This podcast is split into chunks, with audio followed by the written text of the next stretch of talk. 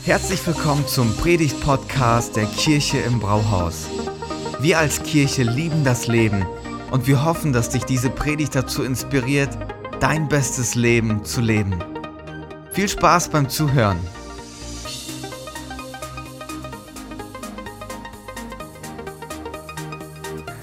Hey, wir leben gerade in einer Zeit, in der mehr als sonst Filme geschaut werden. Einer der großen Profiteure der Corona-Pandemie sind die ganzen Online-Streaming-Dienste. Die haben einen unfassbar hohen Zuwachs in den letzten Monaten erlebt. Und vielleicht ging es dir ja auch so. Du hast den einen oder anderen Abend genutzt, um einen Film zu schauen, ähm, neuen Film zu schauen, eine Serie zu starten. Oder du bist jemand, der sagt, ich habe meinen Lieblingsfilm, ich kann ihn jede Woche schauen. Der ist so gut, den kann ich mir rauf und runter anschauen. Und wenn wir uns Filme anschauen, ist es ganz oft so, dass es einen Charakter gibt, der über den Film hinweg verschiedene Dinge erlebt. Manche von denen hängen zusammen und manche von denen haben gefühlt keinen Sinn. Und dann schaut, man den Film bis zum Ende und merkt am Ende, boah, das macht alles irgendwie Sinn. Jede Szene findet seinen Platz und macht alles auf einmal bedeutsam, was diese Person erlebt hat. Und eine dieser Geschichten oder Filme ist ein Disney-Klassiker. Der König der Löwen. Der König der Löwen, ein richtig toller Film. Für mich manchmal nervenaufreibend zu schauen.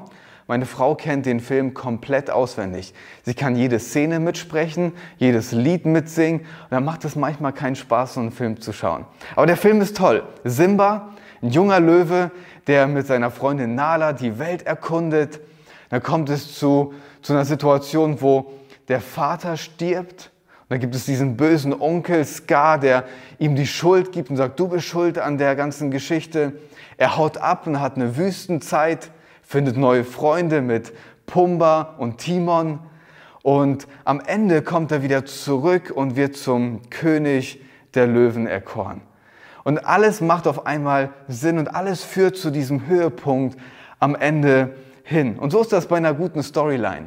Bei einer guten Storyline findet jede Geschichte und jede Phase des Lebens am Ende seinen Platz und malt ein wunderschönes Bild zusammen. Und vielleicht geht es dir auch so. Du erlebst verschiedene Phasen im Leben und eine Aneinanderreihungen von Situationen zum Beispiel. Und manchmal denkst du, es macht einfach keinen Sinn, was ich hier gerade erlebe. Vielleicht denkst du aber auch, bin ich hier gerade im falschen Film? Was ich erlebe, macht keinen Sinn, es macht keinen Spaß. Mal als die Pandemie losging, habe ich mir auch so überlegt, ey, ist das jetzt gerade hier ein schlechter Film oder kann mal jemand die Pause-Taste drücken? Was ist hier eigentlich los? Und so erleben wir das ganz oft in unserem Leben. Aber hey, was wäre, wenn hinter jeder Geschichte, die wir erleben, eine größere Geschichte steckt? Eine Geschichte hinter der Geschichte. Eine Geschichte, die sich im Hintergrund abspielt und wie so ein roter Faden sich durch unser Leben zieht und wo alle chaotischen, banalen, vielleicht aber auch herausfordernden und schwierigen Situationen ihren Platz finden und am Ende zu etwas Bedeutsamen machen. Hey, was wäre, wenn Gott die Geschichten, die wir Tag für Tag erleben, gebraucht, um für andere zum Vorteil zu werden? Die Geschichten unseres Alltags gebraucht, um etwas Großartiges daraus entstehen zu lassen. Hey, und in der Bibel finden wir genau so eine Situation von einer Frau, die genau sowas erlebt.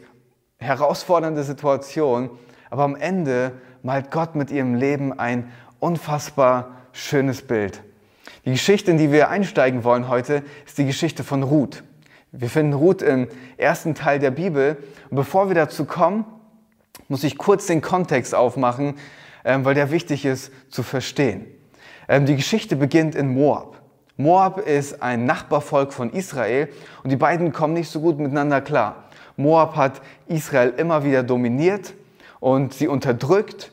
Und eines Tages ähm, kommt es zu einer Hungersnot in Israel. Die Ernte ist ausgefallen und ähm, die Leute waren richtig arm dran. Und so entscheidet sich ein Ehepaar, ähm, die heißen ähm, Elimelech und Noemi und die entscheiden sich auszuwandern. Die sagen, wir gehen nach Moab zu unserem verfeindeten Volk und wir werden uns dort heimisch machen. Ansonsten überleben wir das nicht. Und mit im Gepäck sind die beiden Söhne von dem Ehepaar. Also gehen sie rüber nach Moab und ähm, kommen da an Und dann kommt Ruth in die Geschichte mit rein, weil Ruth zu, zur Frau von einem der Söhne wird. Beide heiraten, beide Söhne heiraten, eine davon ist Ruth.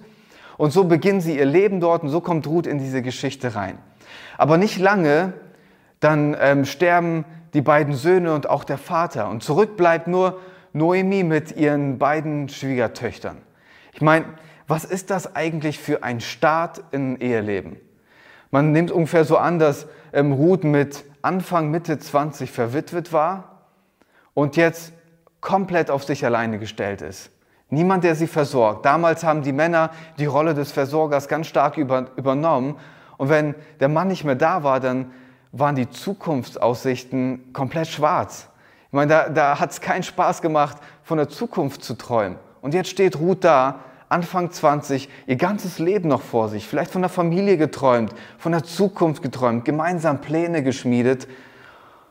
Und jetzt muss sie sich denken, ich glaube, ich bin im falschen Film gelandet. Es kann doch einfach nicht wahr sein. Hey, und jeder von uns erlebt Geschichten, wo wir genau an so einen Punkt kommen. Vielleicht genauso dramatisch, wie das bei Ruth war. Schicksalsschlag und man ist verwitwet, tiefe Einschläge, Verluste, Menschen, die uns richtig lieb geworden sind, die aus dem Leben gerissen worden sind. Und man bleibt zurück und versteht die Welt nicht mehr. Aber vielleicht ist es auch einfach eine Veränderung, die du durchlebst. Ein Umzug, Jobwechsel und du weißt nicht, welche nächste Szene sich in deinem Leben abspielt. Du bist völlig, völlig ratlos. Ich meine, die Zeichen des Alters kommen vielleicht auf dich zu und du weißt nicht, damit umzugehen. Aber vielleicht ist es doch alles gar nicht so dramatisch. Du erlebst einfach nur deinen Alltag. Das, was du Tag für Tag erlebst und du sagst, ich stecke halt einfach mitten in meinem Leben gerade drin. So wie das Leben verschiedene Phasen mit sich bringt. Kindheit, Teenagerzeit, Identitätsfindung, ähm, im Job ankommen, Familie werden, alt werden und so weiter. Und so bringt alles eine schöne Seite, aber auch herausfordernde Seiten mit sich. Und die Phase, in der Stella und ich uns gerade befinden, ist auch eine Veränderung. Wir sind Eltern geworden. Auf einmal ist der Kleine da. Ich meine, hat keiner kommen sehen. Jetzt stellt er alles auf den Kopf bei uns. Ähm, Windeln wechseln. Und zwar Windeln, die übergelaufen sind. Das ist nicht wirklich schön. Da liegt er in seiner Wiege, komplett eingesaut und grinst einen an nach dem Motto, jetzt viel Spaß beim Saubermachen. Und so erleben wir in unserem Alltag, dass ganz viel verändert wurde. Müssen uns ähm, ein Stück weit zurücknehmen, uns anpassen, uns auf die neue Situation anpassen. So viel, dass da auf einmal im Gange ist. Und ich glaube, dass das Erste, was wir machen müssen, um die Geschichte hinter unserer Geschichte zu entdecken, ist einfach mal wahrzunehmen in der Geschichte, in der wir gerade stecken. Was erleben wir gerade in unserem Alltag? Womit beschäftigst du dich? Was sind die Situationen und Phasen, in denen wir gerade stecken? Vielleicht wäre das eine Zeit zu reflektieren für dich, zu schauen, was erlebe ich gerade? Ich glaube, das ist der erste Punkt, um, um weiterzugehen und die Geschichte hinter deiner Geschichte zu entdecken. Wenn wir bei Ruth weitergehen, entdecken wir, dass, es, äh, dass sie zwei Möglichkeiten hat, um auf diese Geschichte, die sie erlebt, zu reagieren. Und da würde ich gerne mit euch mal einsteigen. Ähm, die Situation hat sich so weit entwickelt, dass es in Israel wieder bergauf geht. Die Hungersnot ist überwunden und Ruths ähm, Schwiegermutter, die sagt, ich gehe wieder nach Hause. Ich gehe wieder zu meinem Volk, ich will wieder nach Hause. Ich bin hier sowieso nur eine Fremde und ähm, ich mache mich auf den Weg und die beiden Schwiegertöchter folgen ihr. Und dann auf dem Weg kommt es zur folgenden Situation. Ich würde das gerne mal vorlesen. Nomi sagt zu ihren Schwiegertöchtern, geht doch wieder zurück in euer Elternhaus, kehrt um. Möge der Herr euch so viel Liebe erweisen, wie ihr sie den Verstorbenen und mir entgegengebracht habt. Er gebe euch ein neues Zuhause an der Seite eines zweiten Mannes Sie küsste ihre Schwiegertöchter, die beide fingen an zu weinen und widersprachen ihr. Nein, wir wollen mit dir zu deinem Volk gehen. Doch Nomi entgegnete, kehrt doch um, meine Töchter, warum wollt ihr mich unbedingt begleiten? Ich werde keine Söhne mehr zur Welt bringen, die eure Männer werden könnten. Orpa küsste ihre Schwiegermutter zum Abschied, Ruth aber wollte sie auf keinen Fall verlassen. Da forderte Noemi sie auf, schau doch, deine Schwägerin kehrt zu ihrem Volk zurück und zu ihrem Gott zurück. Geh doch mit ihr. Die Schwiegermutter von Ruth versucht mit ihr zu argumentieren und ihr nahezulegen, was das Vernünftigste und das Einfachste wäre. Sie bringt das Argument mit, äh, mit dem, dass sie sagt, ich kann kein, oder ich werde keinen Sohn mehr zur Welt bringen, der dich heiraten wird. Das war ein richtig ausschlaggebendes Argument. Damals war das nämlich so, wenn jemand verwitwet war, muss der Schwager die Witwe heiraten, um für sie zu sorgen. Und da sie jetzt ähm, keine Kinder mehr hat, hat sie gesagt, hey, für dich gibt es einfach keine Aussichten mehr. Geh doch einfach nach Hause und geh den einfachsten Weg, den logischen, vielleicht sogar den, der von der Gesellschaft am anerkanntesten war. Geh nach Moab, in deine, in deine Heimat, deine Kultur, dein Gott, deine Familie. Mach's dir da bequem. Geh den einfachen Weg. Aber Ruth sagt, nee, das mache ich nicht. Wir schauen die Geschichte weiter und schauen mal, wie sie reagiert. Sie sagt zu ihrer Schwiegermutter, besteh nicht drauf, dass ich dich verlasse. Ich will mich nicht von dir trennen. Wo du hingehst, da will auch ich hingehen. Wo du bleibst, da bleibe ich auch. Dein Volk ist mein Volk und dein Gott ist mein Gott.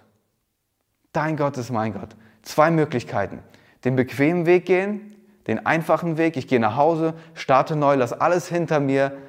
Und die zweite Möglichkeit, ich werde aufbrechen in ein fremdes Land, ein neues Zuhause machen, ähm, mich einlassen auf einen neuen Gott. Alles wird neu sein. Ich gehe den harten Weg. Und Ruth entscheidet sich für den harten Weg.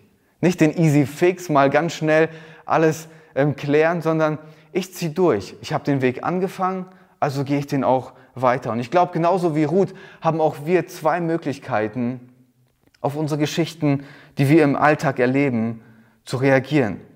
Wir können unser gewohntem, in unserem gewohnten Umfeld bleiben, können uns zurückziehen, passiv werden, eine passive Haltung annehmen und sagen, hey, der Virus ist jetzt da, ich ziehe mich zurück, ich ähm, bleibe nur unter meinen Leuten, ich vereinsame sogar dafür. Ich meine, die Pandemie gibt uns ja eine hervorragende Argumentationsgrundlage, um unsere Passivität zu begründen. Oder wir sagen, boah, wir beschweren uns über, über unseren Alltag und die Geschichten, die wir erleben. Es kann doch gar nicht sein, dass ich das erlebe.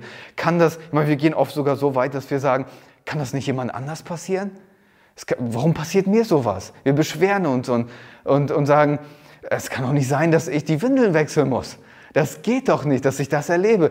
Das kann doch einfach nicht wahr sein. Der einfache Weg ist es, die äußeren, die äußeren Umstände zu nehmen und sich darüber zu beschweren. Nach außen hin zu schauen und sagen, das kann doch alles gar nicht wahr sein. Ich bin nur ein Opfer von dem, was um mich herum passiert. Aber ich glaube, dass wenn wir die Geschichte hinter unserer Geschichte erleben wollen und entdecken wollen, dann müssen wir Gott mit einladen und sagen, Gott, komm in diese Geschichte rein, die ich gerade erlebe. Ich, ich öffne mich dazu, dass du die ganz banalen Sachen in meinem Leben gebrauchen kannst. Komm in meine Geschichte rein. Du sollst mein Gott werden. Und du darfst das, was ich erlebe, zu etwas bedeutsam machen. Ich will meinen Fokus auf dich richten.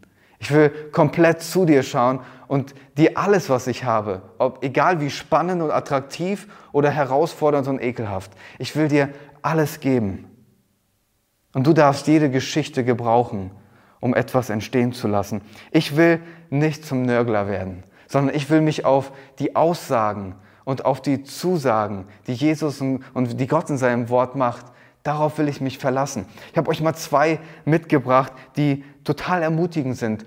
Zum Beispiel sagt Gott, denn ich allein weiß, was ich mit euch vorhabe. Ich, der Herr, habe Frieden für euch im Sinn. Ich will euch aus dem Leid befreien. Ich gebe euch wieder Zukunft und Hoffnung. Mein Wort gilt. Gott sagt, ich habe wunderbare Pläne für euch. Das, was ihr jetzt im Moment erlebt, das spricht nicht das letzte Wort in eurem Leben. Auch wenn es vielleicht jetzt gerade nicht gut aussieht, glaubt mir, ich gebe euch mein Wort. Am Ende wird alles gut werden. Zieh durch, bleib dran und gib nicht auf. Oder Paulus sagt das so in Römer 8, 28. Das eine aber wissen wir, wer Gott liebt, dem dient alles, was geschieht, zum Guten. Dies gilt für alle, die Gott nach seinem Plan und Willen zum neuen Leben erwählt hat. Hey, wenn du Gott einlädst in deine Geschichte, gibst du ihm die Möglichkeit, egal was du gerade erlebst, etwas Großartiges daraus entstehen zu lassen. Auch wenn du es noch nicht siehst, wir sind mit einem Gott unterwegs, der wirklich alle Möglichkeiten hat, aus dem, was du erlebst, etwas Großartiges entstehen zu lassen. Wisst bei Gott ist keine Lebensphase vergeudet. Er hat die Möglichkeit, Bedeutung zu geben, wo wir etwas Sinnloses in unserem Leben sehen. Und mit dieser Grundlage, dass Gott diese Möglichkeiten hat, will ich dich heute herausfordern und will ich dich heute ermutigen, Gott zu fragen, was die Geschichte hinter deiner Geschichte ist. Ihn, ihn, ihn zu fragen und sagen, hey, zeig mir, was ich im Moment noch übersehe. Ich erlebe meinen Alltag, aber ich sehe da gerade keinen Sinn. Zeig mir, was ich übersehe. Was möchtest du gerade durch mich tun und in mir tun, um für andere zum Vorteil zu werden? Hey, für Stella und für mich bedeutet das, dass wir im Moment auch die Frage stellen, Gott, wir erleben diese Veränderung als frisch gebackene Familie. Was möchtest du uns zeigen? Was können wir lernen, das für andere zum Vorteil wird? Selbstloses Dienen, ohne die Erwartung zu haben, etwas zurückzubekommen. Geduld zu haben, dran zu bleiben, auch wenn ich mich gerade nicht danach fühle. Sauber zu machen, wenn es richtig dreckig wird. Was kann ich jetzt in diesem Moment lernen, das für andere zum Vorteil wird? Diese herausfordernde Frage zu stellen. Und Gott beginnt eine Geschichte zu schreiben, die über unser Leben hinausgeht. Und das ist das Wunderbare an unserem Gott. Er bleibt da nicht stehen und die Geschichte endet auch nicht mit uns, sondern sie ist größer als das, was wir erleben. Hey, Ruths Geschichte geht auch weiter. Und das ist eine richtig spannende Geschichte. Sie kommt nach Israel, findet einen Mann, sie heiraten, gründen eine Familie und jetzt kommt das Spannende. Wenn man ihren Stammbaum weiter verfolgt, wird man entdecken, dass sie in der direkten Linie eine Vorfahrin ist von Jesus. Das ist unfassbar. Mit ihrer Geschichte wird sie zum Wegbereiter für die größte Geschichte überhaupt. Und der Schlüssel für die Geschichte hinter deiner Geschichte ist genau diese Person, Jesus Christus. Hey, kurz vor seiner Kreuzigung findet sich Jesus im Garten Gethsemane wieder. Er ringt mit der Entscheidung, soll ich den einfachen Weg nehmen oder soll ich den harten Weg gehen? Mit anderen Worten, soll ich das machen, was für mich zum Vorteil wird, oder soll ich den harten Weg gehen, der für unendlich viele Menschen zum Vorteil wird? Und da kommt er an den Punkt, wo er sagt, nicht mein Wille geschehe, sondern dein Wille. Gott, nicht das, was ich will, soll passieren, sondern Gott, was du willst, soll passieren. Und was du willst, ist Menschen beschenken. Also geht er diesen harten Weg. Er nimmt nicht diesen Ausweg, sondern er zieht durch. Und weil Jesus den härtesten Weg überhaupt gegangen ist. Und weil er auf diesem Weg Schmerzen ertragen hat, die keiner von uns hätte ertragen können, weil er durchgezogen hat, bietet er sich uns heute an. Und er sagt, gib mir doch die Erlaubnis, die Geschichte hinter deiner Geschichte schreiben zu dürfen. Gib mir doch die Möglichkeit, allem, was du erlebst, einen Sinn und eine Bedeutung zu geben. Die Lebensphase, in der du steckst, ist nicht bedeutungslos. Lade mich ein und ich werde deinem Leben Bedeutung geben. Ich werde deiner Geschichte Bedeutung geben. Sie soll ein Geschenk werden für die Menschen um dich herum. Paulus beschreibt das im Korintherbrief so, er sagt, in allen unseren Nöten kommt er, also kommt Jesus zu uns mit Trost und Ermutigung zu Hilfe. Und deshalb können wir dann auch anderen Mut machen, die sich ebenfalls in irgendeiner Not befinden. Wir geben ihnen den Trost und die Ermutigung weiter, die wir selbst von Gott bekommen haben. Wie kommst du zu der Geschichte hinter deiner Geschichte? Du erkennst erstmal an, dass du gerade in dieser Phase steckst. Und dann lädst du Gott ein und sagst, Gott, ich, ich möchte herausfinden, was du gerade machst. Und ich will nicht den einfachen Weg gehen. Beschenk mich in der Phase, in der ich gerade bin. Nicht um es mir leichter und mein Leben besser zu machen, sondern zum Vorteil zu werden für andere Menschen. Deine Geschichte ist nicht bedeutungslos. Deine Geschichte kann zum Vorteil werden für unendlich viele Menschen. Und dazu möchte ich heute einladen. Lade Gott ein in dein Herz. Lade Gott ein in deine Geschichte. Steck nicht zurück und hab nicht Angst vor der Frage. Die Geschichte, die Gott hinter deiner Geschichte schreibt, ist großartig. Ich werde jetzt ein Gebet sprechen und wenn du das Gebet hörst und du sagst, das kann auch mein Gebet sein, dann lade ich dich einfach ein, innerlich dich einzuklinken, zu Gott zu sagen, hey, das Gebet, das Thomas gerade spricht, das soll auch mein Gebet sein. Ich glaube, dass die besten Tage noch vor dir liegen, wenn du Gott in deine Geschichte einlädst. Lass uns gemeinsam beten. Jesus, so gut zu wissen, dass du über allem stehst. Egal was wir erleben, egal wie spannend und attraktiv unsere Geschichte gerade ist oder wie herausfordernd und schmutzig unsere Geschichte gerade ist. Du kannst in jede Geschichte reinkommen und du kannst etwas daraus entstehen lassen, das wir nicht für möglich halten. Jesus, wir, wir laden dich jetzt heute ganz bewusst ein. Sei, sei derjenige, der in unsere, unsere Geschichte reinkommt. Gib unserem unserer Geschichte einen Sinn und eine Bedeutung. Wir wollen uns dir komplett zur Verfügung stellen und sagen, ja, du darfst mit unserem Leben eine Geschichte schreiben, die größer ist als wir selber. Gib uns Trost, gib uns Ermutigung, gib uns Mut in all dem, was wir erleben, weiter vorwärts zu gehen und es nicht für uns zu behalten, sondern andere zu beschenken. Du bist ein Gott, der ein viel größeres Bild hat, als wir es uns jemals vorstellen können. Danke für deine Größe und danke, dass du zu deinem Wort stehst und dass du sagst, dass uns alles zum Guten dienen wird. Alles, was uns geschieht, wird zum Guten dienen. Ich danke dir dafür. In Jesu Namen. Amen. Vielen Dank fürs Zuhören. Wenn du eine Frage hast, kannst du uns gerne eine E-Mail an info at kirche-im-brauhaus.de schreiben. Wir geben unser Bestes, um deine Fragen zu beantworten. Bis zum nächsten Mal beim Predigt-Podcast der Kirche im Brauhaus.